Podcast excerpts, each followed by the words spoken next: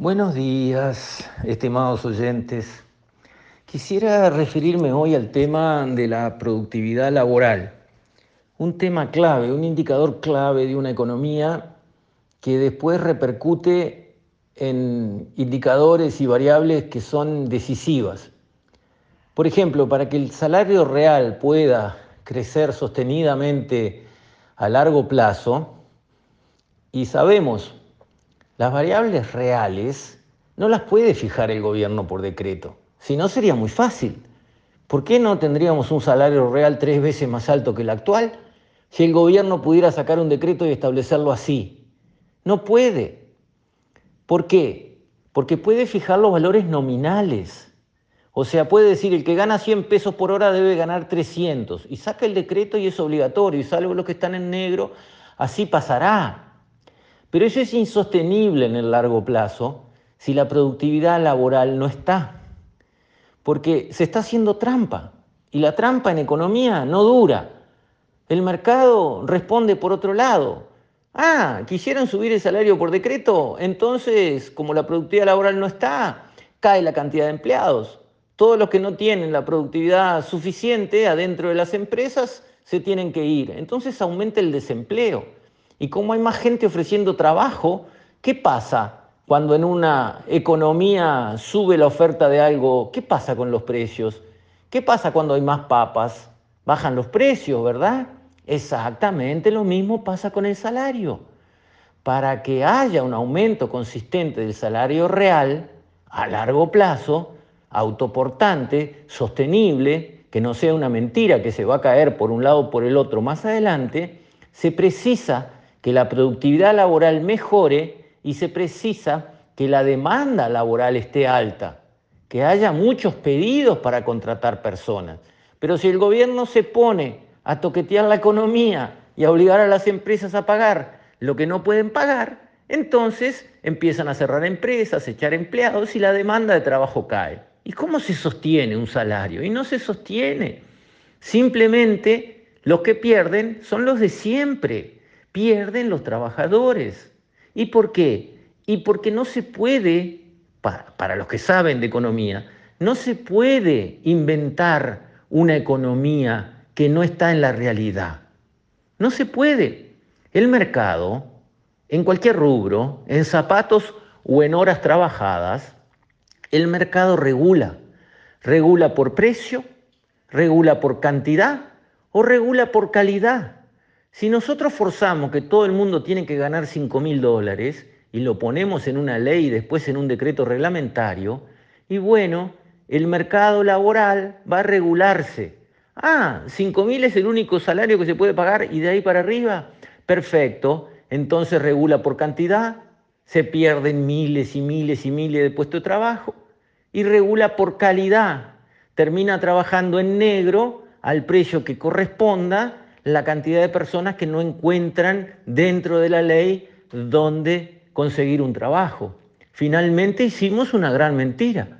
Va a haber mucha más gente trabajando por menos plata porque está en negro y al estar en negro hay riesgos y los riesgos se le cobran al trabajador que además no tiene seguro, seguro de salud por estar en negro y además no tiene jubilación cuando termine su etapa laboral, etcétera, etcétera, etcétera. Entonces, la productividad laboral es importantísima en una sociedad y hay que estarla estudiando y siguiendo. Y quiero estribar para este audio en una nota que salió en el Observador hablando de Irlanda, un pequeño país, pero que es miembro de la Comunidad Europea, que tiene una economía interesante. Y en esa economía que ha crecido, que ha radicado eh, grandes empresas, las tecnológicas prácticamente todas en su territorio, porque está dentro de la comunidad europea y tiene una tasa de impuestos modesta, baja, tranquila, favorable a las empresas, ha conseguido un éxito económico, ha conseguido un, un buen avance en su economía. Y ahí lo interesante es que miden la productividad de la hora trabajada. ¿Y cómo la miden? Y bueno, la miden por el producto, la cantidad de PBI, digamos, que sale de cada empresa, dividida las horas que trabajaron sus empleados, da la productividad por hora trabajada en esa empresa, en ese sector de actividad y finalmente en la economía entera. Y ese indicador, cuántos dólares produce una hora trabajada en esta empresa, en este sector de actividad o en este país, es un indicador importantísimo. ¿Lo tenemos en Uruguay? ¿Estamos calculando cuál es la productividad de la hora trabajada en las distintas ramas de actividad? Por ejemplo, que lo podríamos hacer perfecto porque la información la tenemos toda. No, y tenemos que empezar. Lo tenemos que hacer. Primero empezar a calcular, después usar la información. Porque, como decía, es importantísimo que la productividad laboral crezca. ¿Cómo aumenta la productividad de una hora trabajada? Por varios caminos, siempre invirtiendo. Un camino es por el capital humano. La productividad por hora trabajada de un ingeniero es más alta que la productividad por hora trabajada de un obrero. ¿Por qué? Porque el obrero trabaja y produce algunos bienes, pero el ingeniero maneja máquinas que producen miles de bienes. Entonces la productividad aumenta al aumentar el capital humano de la persona empleada. Es así, no discutan, es así. Si queremos aumentar la productividad de la hora trabajada en Uruguay, tenemos que hacer grandes esfuerzos para aumentar el capital humano, aumentar los conocimientos, la preparación, la formación, el nivel cultural de los trabajadores. Una condición. Segunda, la productividad laboral también aumenta por la inversión en capital físico que se pone disponible al trabajador. Por ejemplo, si hay que hacer una zanja, yo siempre pongo este ejemplo, de un metro de ancho por un metro de profundidad por 100 metros de largo, ¿cómo hacemos la zanja? Que ese es el producido, ese es el producto que tiene que salir, que se necesita.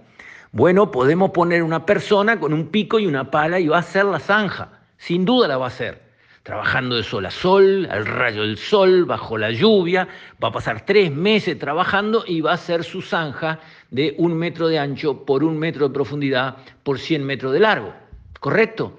Y va a ganar un salario. Y ese salario, si lo dividimos, si, si el producto que es la zanja, que vale X, lo dividimos entre las horas que el hombre trabajó, va a dar su productividad, que va a ser muy baja porque le va a llevar una eternidad hacer una zanja a pico y pala a ese hombre de un metro de ancho, un metro de profundidad y 100 metros de largo. Pero si a ese hombre alguien viene e invierte, compra una retroexcavadora y le paga un curso de chofer de retro a ese mismo peón de pala y pico, la va a hacer esa zanja en un día o algo así. Entonces su productividad va a volar y su salario, en vez de ser 300 dólares por día, va a ser, eh, por mes, digo, va a ser 1.500 dólares por mes como chofer de retro. Su productividad va a aumentar, su salario va a aumentar. ¿Qué se precisó? Se precisó aumentar su capital humano. Alguien tuvo que pagarle un curso de chofer de retro. Y se precisó que alguien comprara la retro, que alguien invirtiera parte en él para subir su capital humano, para subir su formación, sabía manejar una pala, no sabía manejar una retro, hay que enseñarle, eso es invertir en él y alguien tiene que hacerlo porque a él no le dan sus recursos para pagarse el curso de retro y además alguien tenía que comprar la retro. Tiene que haber un empresario que pone plata para comprar una máquina que vale decenas de miles de dólares y ponerla para que el hombre haga su zanja de 100 metros rápido y con lo cual su productividad laboral aumenta y con lo cual su salario aumenta. ¿Cuánto cobra un chofer de retro comparado con un peón de pala? ¿Hay diferencia o no? ¿Por qué hay diferencia? Por la productividad de la hora de cada uno. No hay otra explicación. Entonces mi llamado es a, vamos a empezar a medir la productividad. Vamos a empezar a usar la productividad en las relaciones laborales. No hay nada de malo en eso. Por el contrario, está todo para ganar, porque esa es la manera de verdad, duradera a largo plazo, autoportante, de conseguir mejora del salario real ganadas por los que aumentan la productividad. Pero ahí empezamos las relaciones de ganar-ganar. Para que los empleados consigan aumentar su productividad, tienen que conseguir que los patrones inviertan en ellos, capacitándolo y en activo fijo, como comprar la retro, en máquinas, en edificios mejores, en mejores tecnologías, mejores programas. Eso lo tiene que invertir el empresario, pero para eso tiene que querer invertir. Nadie le puede poner una pistola en la frente al empresario y decir, usted invierta, usted compra la retro. No, lo tiene que querer hacer. Y si los empleados lo están atacando, le están haciendo paros perlados, ocupaciones de fábrica, ¿quién va a querer invertir? ¿Quién va a comprar la retro para que después le pongan la retro en la puerta de la casa y no lo dejen salir? Así no. Eso no es ganar, ganar. Ganar, ganar es que los empleados miden su productividad y dicen, ¿queremos mejorar la productividad para mejorar nuestro salario? Sí, todos queremos eso, empresarios incluidos. Bueno, preciso hacer un curso de tal cosa y usted tiene que comprar tal otra cosa, pero vamos a trabajar y no vamos a complicar la vida. Ok, avancemos juntos por ese camino. Eso es lo que hay que entender, eso es lo que hay que conseguir. Por ahí van los tiros. Hay ejemplos en el mundo de economías chicas que han andado muy bien gracias a este enfoque. Con esto Estimados oyentes, me despido. Hasta la próxima, si Dios quiere.